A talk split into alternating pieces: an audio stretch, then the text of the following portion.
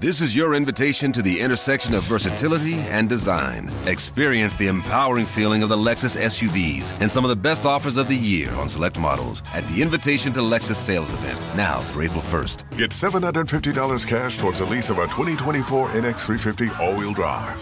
Experience amazing at your Lexus dealer. Call 1-800-USA-LEXUS for important lease cash offer and pricing details. Restrictions apply. Not all customers will qualify. Offer available in the Lexus Eastern area and it's April 1st, 2024. True Crime Germany wird präsentiert von podriders.de, das Podcast-Netzwerk.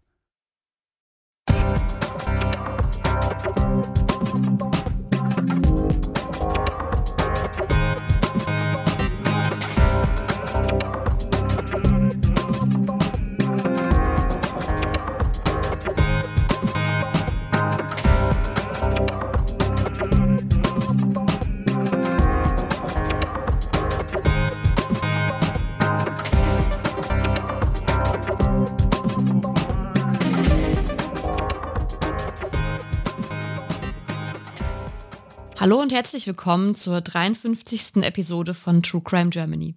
Ich bin Lena und bei mir sind wie gewohnt Chris. Moin. Und André. Hallo.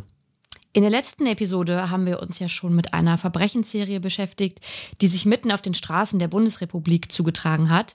Das wollen wir heute thematisch fortsetzen. Wir haben euch wieder drei mehr oder weniger bekannte Kriminalfälle mitgebracht und bevor Chris anfängt, spreche ich eine Triggerwarnung aus. Im ersten Fall geht es unter anderem um Mord an Kindern. Chris, leg doch gerne einmal los. Ja, mein heutiger Fall, den ich jetzt mal als Doppelmord an der Theodor-Heuss-Brücke bezeichnet habe, den kannte ich tatsächlich von Aktenzeichen XY ungelöst und den zugehörigen Filmfall, den man leider nicht mehr auf YouTube sehen kann, den habe ich als einen der gruseligsten und schlimmsten tatsächlich in Erinnerung gehabt, als ich die Sendung, das war glaube ich irgendwie Ende der 2000er, also die eigentliche Sendung war von 1981, aber ich habe sie irgendwie Ende der 2000er auf YouTube gesehen. Da gab es noch keine richtigen Quellen, die Aufschluss darüber gaben, ob der Fall denn überhaupt je aufgeklärt wurde. Und deshalb wollte ich mich jetzt nochmal ausführlich mit dem Fall beschäftigen. Und der Fall spielte sich auf der zumindest regional ziemlich bekannten Theodor-Heuss-Brücke ab, die die Städte Mannheim und Ludwigshafen sowie die Bundesländer Baden-Württemberg und Rheinland-Pfalz verbindet. Und besonders nach Einbruch der Dunkelheit kann diese Brücke auf den ersten Blick oder die auf den ersten Blick recht gewöhnliche Brücke, die über den Rhein führt, durchaus für schaurige Stimmung sorgen. Und es wäre jetzt vielleicht etwas übertrieben gesprochen, wenn ich sagen würde, dass die Brücke verflucht ist, aber da ist tatsächlich schon so einiges geschehen im Laufe der Jahrzehnte. Okay, also es klingt jetzt schon echt äh, sehr spannend. Was ist denn alles passiert, Chris? Ja, schon beim Bau der Brücke ging tatsächlich einiges schief. Im Dezember 1940 ereignete sich ein schwerer Unfall, als ein Montagejoch der Strombrücke zwischen Strompfeiler und Uferpfeiler äh, auf der Mannheim-Seite einstürzte. Dabei sind tatsächlich leider 42 Arbeiter ums Leben gekommen. Und 1959 soll der sogenannte Betonplattenmörder sein Unheil dort getrieben haben in der Nähe der Brücke, aber zu diesem Fall konnte ich keine weiteren Informationen gewinnen. Das fand ich tatsächlich schon ein bisschen merkwürdig. Also ob das stimmt, da bin ich mir tatsächlich nicht ganz so sicher, aber man kann es zumindest mal für den Mythos benutzen, würde ich mal sagen. 1976 wurde eine junge Frau von der Theodor-Heuss-Brücke in den Tod gestoßen. Und im August 1990 wurde in einem Maisfeld am Fuß der Brücke auf der Mannheimer Seite die verkohlte Leiche eines Mannes gefunden. Und 1994, nachdem dieser eben letzte genannte Fall ebenfalls bei Aktenzeichen XY ausgestrahlt wurde, konnte er dann auch geklärt werden. Dieser Mann, der dort verkohlt gefunden wurde, war Mitglied einer Bande, die unter anderem 1990 einen Doppelraubmord in Solingen begangen hat. Und nach der Tat wollten ihn seine Komplizen sozusagen loswerden und haben ihn getötet. Und dann geschah eben noch ein ganz schlimmes Verbrechen dort, von dem ich euch nun berichten will. Dieser Kriminalfall spielte sich am 23. Februar 1981 ab am Abend dieses kalten Wintertages wollte sich ein junges Paar, bestehend aus dem 16-jährigen Rainer und der 15-jährigen Gabriele aus Ludwigshafen treffen. Vermutlich, um sich über die Situation ihrer noch frischen Beziehung zu unterhalten. Beide gingen damals noch in die neunte Klasse. Und ihr Spaziergang führte sie gegen 18 Uhr zu eben dieser besagten Theodor-Heuss-Brücke. Was jetzt auch nicht ungewöhnlich war, dass sich hier eigentlich häufiger Paare oder auch Gruppen von Jugendlichen trafen, um ungestört zu sein. Und trotz der Witterungsverhältnisse war an diesem Abend auch relativ viel los. Zu der Theodor-Heuss-Brücke selbst muss man noch erwähnen, dass diese mit einem Mittelstreifen für Fußgänger und Radfahrer zur Überquerung des Rheins durchaus eine Besonderheit besitzt. Dazu gehören auch schlecht einsehbare Treppenaufgänge in den Trennpfeilern der beiden Brückenköpfe. Das klingt ja erstmal schon so, als könnte es einige Zeugen geben für das, was du uns gleich noch erzählen willst. Ja, anscheinend war dort eine Gruppe von vier jungen Männern mit ihren Motorrädern anwesend, die das Paar wohl auch angesprochen und sich lustig über die junge Liebe der beiden gemacht haben. Diese Gruppe hat mit ihren Bikes oder von mir aus auch Mopeds äh, gegen 21 Uhr den Schauplatz verlassen. Und diese vier Jugendlichen waren die letzten, die mit Sicherheit aussagen konnten, dass Rainer und Gabriele noch lebendig waren zu diesem Zeitpunkt. Und am nächsten Morgen fand dann ein Schiffskapitän eines Binnenschiffs mit dem Fernglas die Leiche von Gabriele am Ufer des Rheins liegen. Die Polizei fand Gabrieles Körper gefesselt vor. Und sofort wurde natürlich das ganze Gebiet rund um den Leichenfundort auf der Mannheimer Rheinseite ausführlich abgesucht und durchforstet. Sowohl nach Spuren als auch nach einem Täter. Und als man gerade die Identität von der Leiche des Mädchens überprüfte, wurde man direkt zu einem weiteren Leichenfundort gerufen. Denn auch Rainer wurde ermordet aufgefunden, anderthalb Kilometer entfernt in einer Brunnenanlage in einem Feld, also quasi in einer Grube, könnte man sagen. Es war schnell klar, dass ein Zusammenhang zwischen diesen beiden Leichenfunden bestand.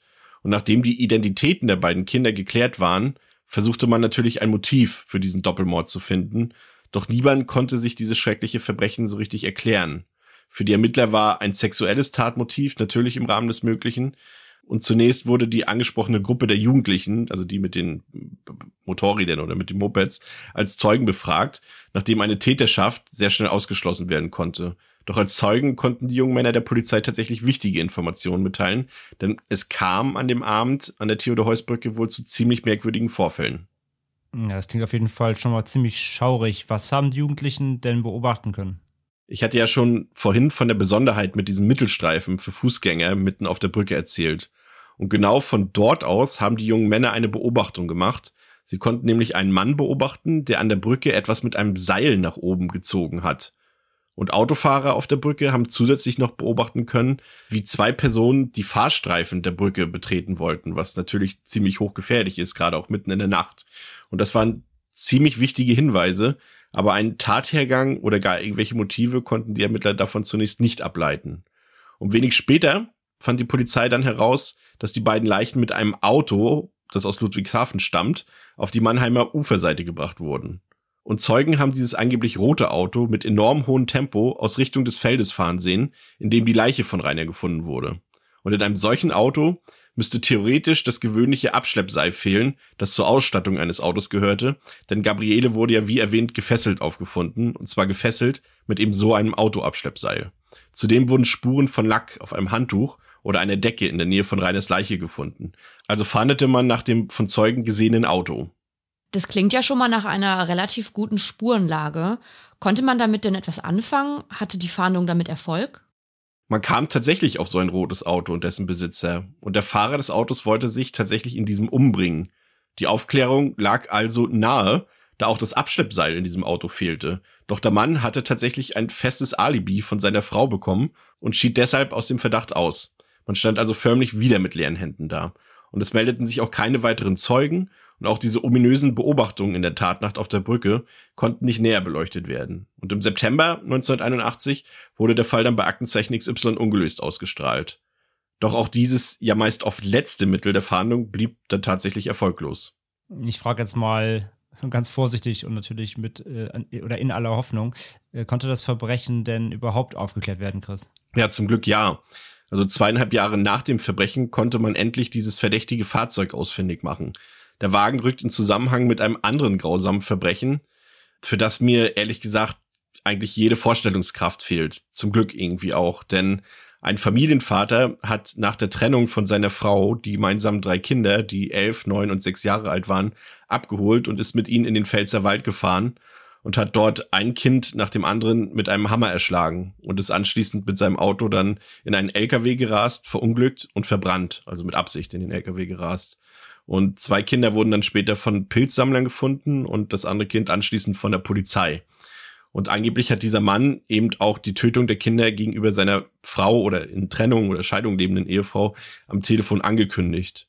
Und erst durch das Ableben dieses Mannes wollte die getrennte Frau der Polizei dann endlich nach paar Jahren Abstand, also zweieinhalb Jahren Abstand, von ihrer Mitwisserschaft erzählen, denn sie wusste, dass ihr Mann zweieinhalb Jahre zuvor zwei Jugendliche getötet hat, was angeblich auch der Trennungsgrund war. Das ist absolut unfassbar und, und grausam. Da fehlen mir wirklich die Worte. Ja, und es wird noch tragischer, weil man zumindest dieses zweite Verbrechen, also den Mord an den drei eigenen Kindern des Mörders, hätte verhindern können. Denn es handelte sich bei dem Mann tatsächlich um jenen, der damals schon nach einem Suizidversuch überprüft wurde. Jener Mann, der von seiner Frau dieses Alibi damals erhielt. Und man fand nun auch heraus, dass diese Lackspuren auf dem Handtuch, das in der Nähe von Reiners Leiche gefunden wurde, mit jenen des Autos vom Täter übereinstimmten. Hätte ich jetzt echt nicht gedacht, dass der Anfang des Falls uns ja hier hinführen würde. Ja, Wahnsinn. André, das war es tatsächlich nur nicht.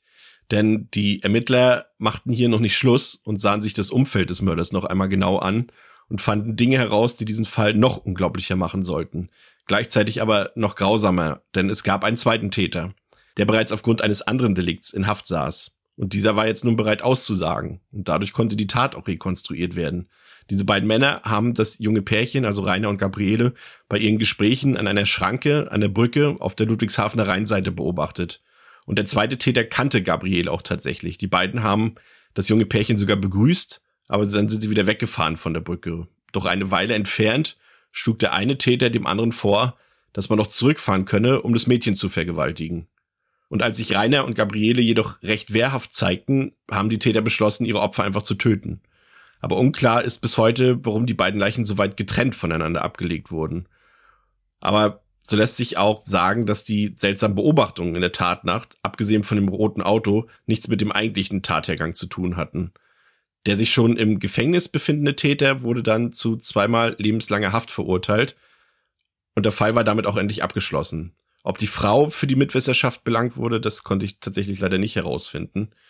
Und ich denke, der Fall ist als solcher mit all seinen Randerscheinungen so tragisch und traurig, dass wir, glaube ich, an dieser Stelle auch nicht mehr weiter darüber diskutieren müssen. Und jetzt kommen wir zu Lenas heutigem Fall. Lena, was hast du uns heute mitgebracht und wo geht es heute hin? Ja, ich habe euch den fast perfekt getarnten Mord mitgebracht und dafür nehme ich euch mit nach Dienstlaken in Nordrhein-Westfalen. Wir haben den 23. September 1995 kurz vor Heiligabend, als ein Mann scheinbar bewusstlos von einem Passanten in seinem Opel Frontera am Fahrbahnrand gefunden wurde. Der Motor des Wagens lief noch. Auf dem Fahrersitz saß der Mann noch angeschnallt und lehnte mit seinem Körper nach rechts zum Beifahrersitz. Auf diesen hatte er sich auch schon erbrochen. Der Passant rief natürlich umgehend die Notärzte, die konnten allerdings nach dem Eintreffen nur noch den Tod des Mannes bestätigen. Auch die Reanimation konnte ihn nicht mehr retten und ins Leben zurückbringen. Der Tote wurde als Raimund L. identifiziert. Der Notärztin vor Ort fiel auf, dass sein Körper ungewöhnliche rote Totenflecken aufwies. Das sind typische Anzeichen einer Kohlenmonoxidvergiftung. Kohlenmonoxid ist ein äußerst gefährliches Atemgift, welches durch eben diese Atmung aufgenommen wird. Und das eingeatmete Kohlenmonoxid gelangt in weiterer Folge über die Lunge in den Blutkreislauf, wo es sich an das Hämoglobin in den roten Blutkörperchen heftet und dafür sorgt, dass die roten Blutkörperchen nicht mehr ausreichend Sauerstoff transportieren können. Und das klingt jetzt vielleicht auf den ersten Blick nach Suizid mit eben diesem Gas. Man kennt diese Vorgehensweise ja aus anderen Fällen oder Film und Fernsehen, dass zum Beispiel ein Auto in einem geschlossenen Raum laufen gelassen wird, bis die Luft mit Kohlenstoffmonoxid angereichert ist. Was heute übrigens nicht mehr so ablaufen kann, denn die Autos haben alle Katalysatoren enthalten, die nur noch eine geringe CO-Konzentration ermöglichen. Aber im Fall von Raimund L. war es, wie es dein Titel ja schon sagt, offenbar kein Suizid. Was ist denn tatsächlich passiert, Lena? Ja, genau. Also zum einen stand das Auto ja draußen an der frischen Luft, sodass eine hohe CO-Konzentration gar nicht erreicht werden konnte. Und zum anderen waren die Abgasverteiler auch nicht abgeklebt, was auf einen Suizid durch Kohlenmonoxidvergiftung schließen könnte. Sachverständige fanden am Auto auch keine technischen Mängel. Übrigens können diese roten Flecken auch Resultat einer Kältehemoglobinbildung im Todesfall sein, denn wir haben ja Dezember und etwa eine Außentemperatur von 0 Grad. Daher musste der Leichnam erstmal obduziert und Blutproben entnommen werden, um zu identifizieren, woher diese Flecken kamen. Durch eine Kohlenmonoxidbestimmung konnte dann festgestellt werden, dass im Blut eine rund 49-prozentige CO-Konzentration gefunden wurde. Und dieser Wert ist absolut tödlich. Einmal zum Vergleich für euch. Bereits ab einer CO-Konzentration von nur 0,0035 Prozent kann es innerhalb von sechs bis acht Stunden zu ersten Symptomen kommen. Symptome wären zum Beispiel Übelkeit, Schwindel, Sehstörungen, Muskelschwäche bis hin zu krampfhaften Anfällen und Erkrankungen der Herz- und Atemwege. Eine Konzentration von 0,08 Prozent führt innerhalb von zwei Stunden zur Bewusstlosigkeit. Bei einem Atemluftanteil von 1,28 Prozent CO tritt innerhalb weniger Minuten bereits der Tod ein. Raimund L. hatte also mit diesen 49 Prozent eine so immens hohe Konzentration dieses Geschmacks-, Geruchs- und farblosen Gases in seinem Blut, welches er auch nicht vorher wie etwa zu Hause hätte einnehmen können, denn das hätte zu einer sofortigen Bewusstlosigkeit und dem Tod geführt und das Fahren des Wagens unmöglich gemacht. Er musste dieses Gas also im Auto eingeatmet haben. Das ist ja dann ein Mord im geschlossenen Raum quasi. Wie kam das Gas denn in das Auto und damit dann letztendlich in seinen Körper, Lena? Ja, die Prüfgesellschaft DEKRA überprüfte die Dichtungen des Opels auf Beschädigungen und Abriebsspuren, da das Gas irgendwie in das Auto gelangen musste. Der Sachverständige fing an der rechten Seite des Autos an und fand in der B-Säule des Wagens tatsächlich eine winzige kleine Beschädigung, nämlich einen Durchstich. Die B-Säulen befinden sich in der Mitte des Wagens zwischen den Türen und sie stützen quasi den Fahrzeugboden und das Fahrzeugdach. Ein kanüleartiger Gegenstand wurde offensichtlich durch die Dichtung geschoben und führte so tatsächlich zur Mordannahme. Kommissar Lindekamp, der den Fall damals betreute, begann nun das nähere Umfeld zu befragen und traf dabei auf die früheren Ex-Partner von Marion K., der jetzigen Lebensgefährtin von Raimund L. Andreas R. kam laut Marion K. nur schwer mit der Trennung zurecht. Er stalkte sie, schrieb ihr Briefe, stellte ihr nach, denn er kam einfach nicht darüber hinweg, dass seine Ex-Partnerin nun einen anderen Mann an ihrer Seite hatte. Dieses verdächtige Verhalten von Andreas R. veranlasste die Ermittlerinnen dazu, sich intensiver mit dem Mann zu beschäftigen. Er selbst arbeitete in Duisburg in einem Stahlwerk. Er war Mess- und Regelmechaniker und zu seinen Aufgaben gehörte es, die Warngeräte so zu kalibrieren, dass sie Kohlenmonoxid rechtzeitig signalisieren und niemand bei den Arbeiten auf oder an den Öfen in Lebensgefahr geriet. Er hatte also Erfahrung im Umgang mit diesem Gas, da er tagtäglich damit arbeitete. Kommissar Lindekamp erwirkte sowohl einen Haftbefehl als auch Untersuchungsbefehle bei der Staatsanwaltschaft Duisburg. Und hier schaltete sich nun auch Kriminalhauptkommissar Sprenger ein, denn der Fall dehnte sich mittlerweile weiter aus. Wohnung und Arbeitsstelle wurden daraufhin von Lindekamp untersucht und tatsächlich wurde er fündig. Im Spind des Verdächtigen Andreas R. fand er eine Lanze mit Bajonettverschluss. Das ist so eine schnell lösbare mechanische Verbindung zwischen zwei Zylindern und einen Schlauch. Hinzu kam noch ein Druckmanometer, also ein Messgerät für die verwendete Gasflasche. Das war dann natürlich der entscheidende Beweis. Die Befragung der Arbeitskolleginnen ergab zwar vorerst, dass er ein Alibi gehabt hätte, da er auf der Arbeit gewesen sei, doch nach eindringlichem Belehren des Strafbarmachens nach Falschaussage und dem Zusatz, dass ein Mensch durch Andreas R. womöglich ums Leben kam, brachten sich die Arbeitskollegen nun doch dazu, die Wahrheit zu sagen.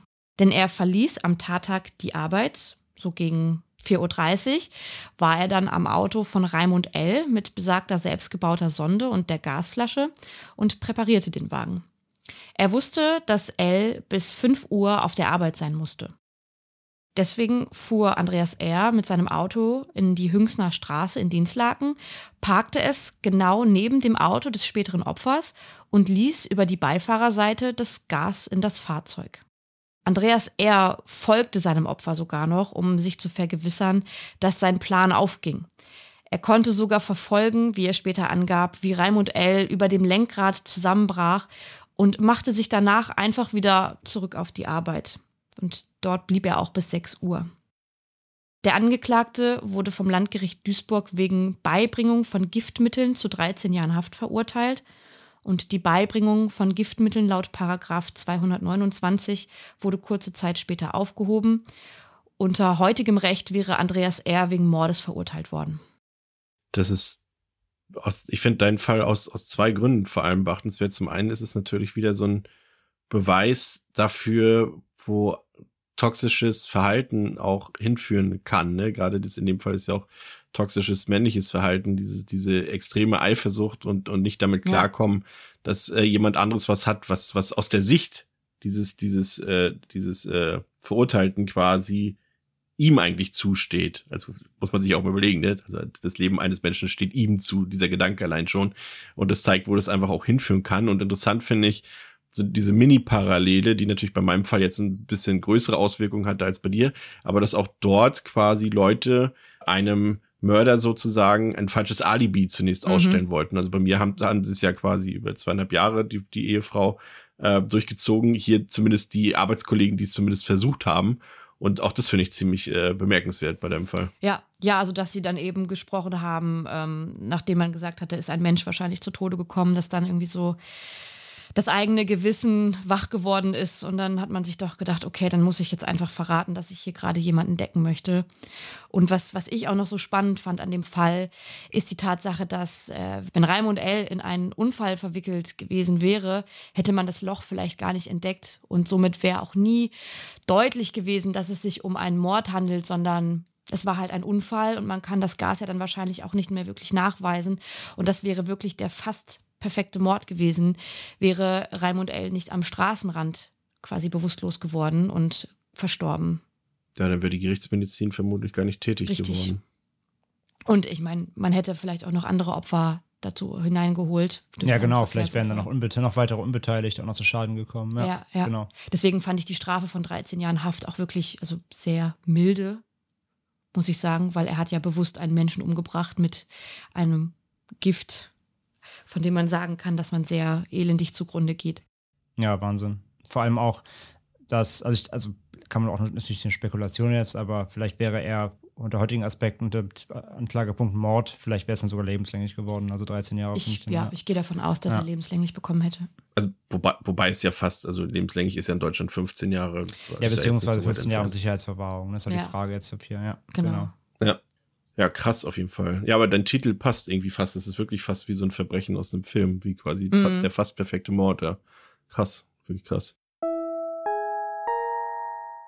Du hast uns nochmal nach Berlin gebracht oder bringst uns gleich nochmal nach Berlin mit deinem Fall. Ja, wir hatten ja bereits im vergangenen Monat, dem Monat der Hauptstadt. Aber auch heute nochmal, für meinen Fall, müssen wir nochmal nach Berlin schauen, denn wir gehen zurück zum 11. April 2003. An diesem Freitag überfielen damals zwei Männer die Commerzbank an der Schlossstraße in Berlin, Steglitz. Sie erbeuteten damals etwa 5000 Euro und flohen. Einer der Täter verschwand in einer U-Bahn-Station. Der andere sprang in einen Bus der Linie 185 der Berliner Verkehrsbetriebe. Eine Streife der zuständigen Direktion 4 aus dem Bezirk folgte dem Täter nach dem Banküberfall und eine Beamtin und ein Beamter schafften es auch in den Bus. Doch dem Täter gelang es tatsächlich, die Beamtin zu entwaffnen. Dabei löste sich sogar ein Schuss, der den Täter aber nur am Stoff seines Hosenbeins traf. Und den männlichen Kollegen schickte er dann aus dem Bus die Kollegin musste als Geisel bleiben. Und gemeinsam mit insgesamt über zehn Geiseln, inklusive dem Busfahrer und eben der Polizistin, gab der Täter dem Fahrer des Busses den Befehl, diesen zu starten und loszufahren. Und die Ansage war, Zitat, bleib nicht stehen. Es war dann 9.48 Uhr, als die Einsatzkräfte sich auf den Weg machten unter der Leitung der Berliner Spezialeinheiten Martin Textor. Ziel war es, den Bus zu stoppen und die Geiseln zu befreien. Und der Bus fuhr derweil über die Grunewaldstraße auf die Avus. An der Landesgrenze zu Brandenburg standen dann auch bereits Bereitschafts- und Elitepolizisten für den Fall, dass der Bus diese Richtung nimmt. Doch der Täter äh, lässt den Bus nach Charlottenburg Richtung Kurfürstendamm fahren. Was die Beamten an der vermeintlichen Geiselnahme wunderte, der Täter ließ immer wieder Geiseln auf dem Weg aussteigen. Abseits davon war die Devise weiterhin aber in Bewegung bleiben.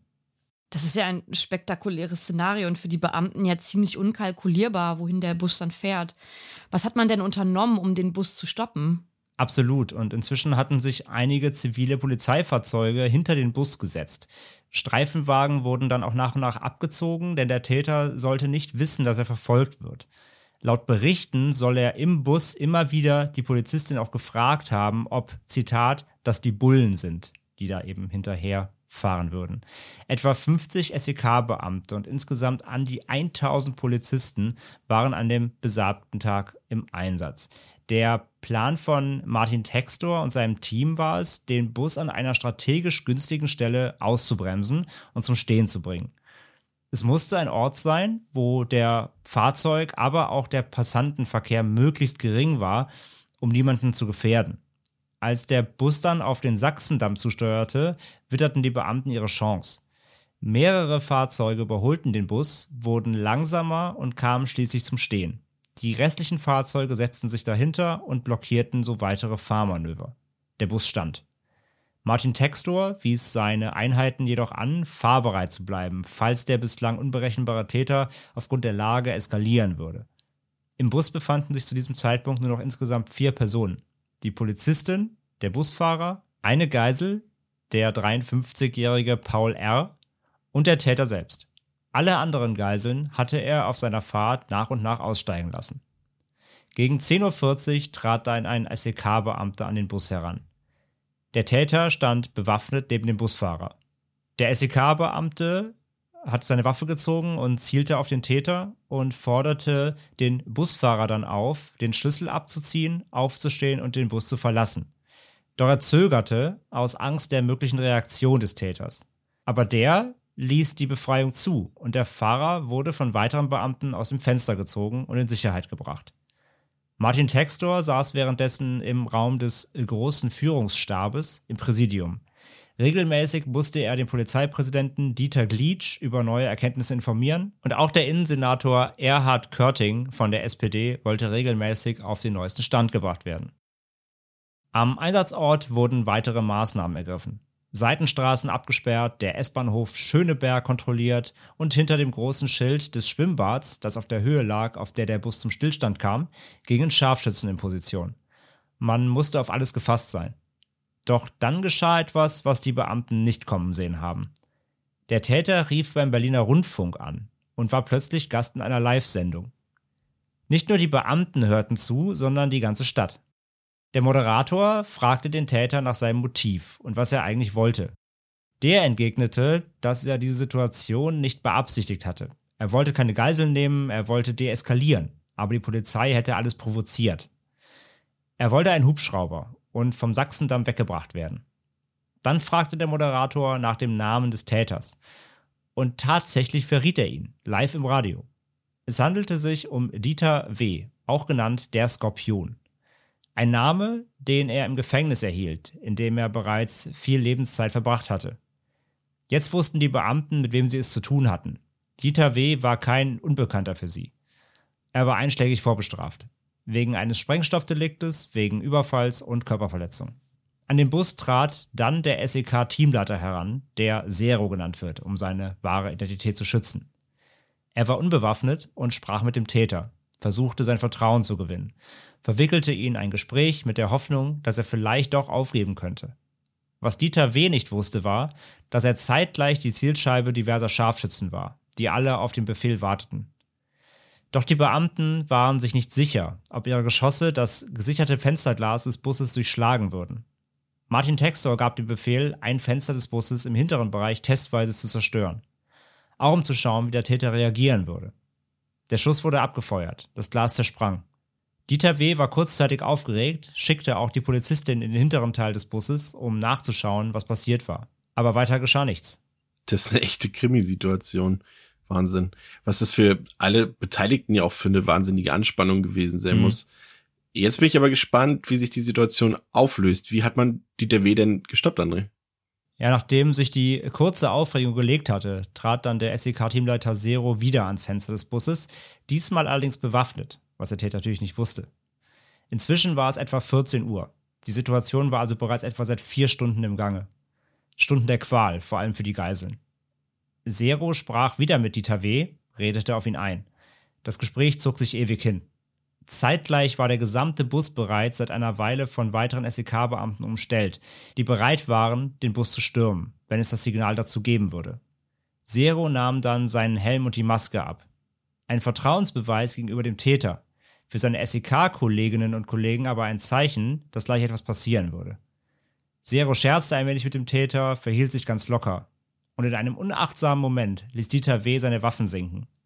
In dieser Sekunde griff Zero zur Dienstwaffe, richtete sie auf und schoss Dieter W. zweimal in die Schulter. Und das ging blitzschnell. Der Täter wurde vom Rückstoß getroffen und umgeworfen, landete zwischen den Bussitzen. Zeitgleich trümmerten die SEK-Beamten ringsherum die Scheiben des Busses ein und drangen ins Innere vor. Blitzschnell wurden die Geiseln aus dem Bus gerettet, die Polizistin wurde herausgetragen und auch Paul R. wurde in Sicherheit gebracht. Stürzte bei der Aktion zwar noch, blieb aber genau wie die Polizistin unverletzt. Derweil richteten weitere Beamte ihre Waffen auf Dieter W., der verletzt am Boden lag. Auch der Notarzt drückte jetzt an. Dieter W. wurde am Tatort erst versorgt und anschließend dann ins Krankenhaus gebracht. Um 14.16 Uhr war der Einsatz vorbei. Martin Textor und sein Team waren entsprechend erleichtert. Ein Jahr später, im Juli 2004, stand Dieter W. schließlich vor dem Berliner Landgericht und musste sich für seine Taten verantworten. In Interviews gab er dabei noch der Polizei und den Geiseln die Schuld an der Situation, wie er es auch im Radiointerview schon getan hatte. Die Geiseln wären nicht ausgestiegen, wie er es wollte. Außerdem kam bei der Verhandlung noch die Frage auf, wer der zweite Täter war, mit dem W. damals die Commerzbank überfallen hatte und anschließend eine U-Bahn-Station flüchtete. Dieter W. hielt dabei bis zum Ende daran fest, dass es keinen zweiten Täter gegeben habe, obwohl alle Beweise dafür sprachen. Bis heute konnte der zweite Täter nicht ermittelt werden. Dieter W. wurde letztendlich zu elf Jahren Freiheitsstrafe mit anschließender Sicherungsverwahrung verurteilt. 2006 wurde er zudem zur Zahlung von 25.000 Euro Schmerzensgeld an den damaligen Busfahrer Mario G. verurteilt. Dieser ist seit der Geiselnahme berufsunfähig. Auch Paul R. sagt in Interviews, die Ereignisse werden ihn sein Leben lang begleiten. Es waren die schrecklichsten 271 Minuten seines Lebens. Dieter W. ist heute übrigens wieder auf freiem Fuß. Krass. Das fühlt, fühlt sich irgendwie so an wie die, ähm, der Film Speed. Mhm. Ja, so, total. Am, am also zumindest bis sie, bis sie stehen bleiben. Dieses, ja. dieses halt nicht an, wobei dieses halt nicht natürlich unterbrochen wird. Also er hat ja angehalten, um Geiseln rauszulassen, was ja auch dann ein bisschen seine Aussage unterstützt hat, dass er eigentlich kein Geiselnehmer sein wollte. Aber natürlich hat er sich am Ende äh, natürlich die Option offen gelassen, ähm, sich noch nicht noch zwei Personen dazulassen, um natürlich eine gewisse Absicherung zu haben. Aber dass er natürlich diese anderen Personen nach und nach rausgelassen hat, äh, hat ja zumindest gezeigt, dass er, dass er das zumindest nicht als, als äh, dass das nicht ein Vorsatz war, aber natürlich absolut ein Wahnsinnsszenario du merkst halt auch bei, bei dem Fall, so wie du ihn geschildert hast, dass das alles natürlich komplett spontanes Handeln war genau. und der, der Verurteilte quasi eigentlich gar nicht wusste, wo das Ganze hinführen wird, nachdem er äh, quasi diese Geiselnahme angefangen hat und, und diese ganzen Komponenten, die ja dann auch äh, so ein bisschen zufällig passieren können oder passiert sind auch in dem Fall, äh, hat er ja nie vorher mit planen können und das merkt man dann auch an seiner Handlungsweise so ein bisschen. Total und vor allem auch der zweite Täter, den es halt wie gesagt auf jeden Fall gab. Es gab ja Überwachungskameras aus der Bank. Äh, die Bankangestellten haben ja auch gesagt, es waren zwei Menschen, zwei Männer, die die Bank über ausgeraubt haben während quasi ganz Berlin auf diesen Bus blickte, konnte der zweite ja vermutlich dann wirklich einfach ganz entspannt, sag ich mal, entkommen weil keiner nach ihm gesucht hat. Alle waren auf diesen Bus fokussiert. Das ist halt auch Wahnsinn. Und äh, auch dieser Überlebende hier, der, äh, der, die, die ehemalige Geisel ähm, Paul R., sagte auch dann noch in Interviews eben, dass der, dass der Täter wohl, also der Dieter W., wohl trotzdem die ganze Zeit sehr bedacht war. Also er wirkte nie irgendwie mit der Situation überfordert. Er war wohl, er war wohl als, als Täter da sehr, trotzdem sehr fokussiert. Also er hat ihn beschrieben als einen Mann, der wusste, was er wollte. Deswegen hat Paul R. sich auch irgendwie sicher gefühlt, hat er im Interview gesagt, weil er irgendwie gemerkt hat, das ist jetzt nicht jemand, der hier gleich ausrastet, sondern der war sehr bedacht, was er tut. Mhm. Was ihn so ein bisschen dann in der Situation so ein bisschen beruhigt hat, dass es jetzt eben niemand war, der gleich einfach rumschießen würde. So wirkt er zumindest nicht. Also sehr, sehr spannend, da diese Einblicke auch wirklich der Beteiligten. Ja. Mich hätte ja interessiert, aber das konntest du jetzt wahrscheinlich nicht rausfinden, ob, äh, du hast ja gesagt, der Täter von damals ist ja heute wieder frei im ja. Fuß, ob äh, jetzt vielleicht dann doch äh, plötzlich noch ein komischer Geldstrom auf sein Konto geflossen ist äh, und nach elf Jahren quasi die Beute jetzt wieder geteilt wurde. Aber ich gehe mal davon aus, dass die Strafverfolgung das bestimmt überprüft hat, könnte ich mir vorstellen. Gehe ich von, gehe ich glaub, von sind jetzt nicht die ersten, dass die nee, nee. denen diese Option Ich habe auch geschaut, es gibt wirklich, es gab mal ein Interview mit der Bild-Zeitung mit Dieter W., die ihn, als er freikam, ähm, interviewt haben. Aber sonst gibt es auch nichts mehr zu ihm. Ja, was ich ja echt spannend fand, war äh, diesen Einwurf mit dem Radiointerview, dass er auf einmal beim Berliner Rundfunk anruft. Mhm. Da hatte ich erst kurz überlegt, ob er das macht, um dem zweiten Täter quasi zu zeigen, äh, er wurde erwischt. Mhm. Und ihm quasi so zu signalisieren, du kannst dich jetzt wirklich verziehen und, und die Beute, genau, ja. setz dich ab, bring die Beute in Sicherheit. Ähm, ich bin hier so ein bisschen ins Fettnäpfchen getreten. Ja, ich meine, die Situation war natürlich riesig. Also alle Medien in Berlin haben an diesem Tag nichts anderes berichtet. Das wird er auf jeden Fall mitbekommen haben. Ja, Aber ja, ja es ist Wahnsinn, dass er wirklich live auch im, im, Radio dann wirklich auch seinen Namen ja auch nennt und so den Ermittlern ja noch in die Karten spielt so oder ja, die die Arbeit abnimmt. Das, das Aber ich muss sagen, dass ich wirklich von allen Beteiligten ziemlich begeistert bin. Also gerade diese SEK-Einheiten, wie die das äh, so handeln. Ich meine, das ist eine schwierige Situation. Da steht jemand bewaffnet, der wahrscheinlich zu allem bereit ist, weil er weiß, er wurde gesehen, er wurde ertappt.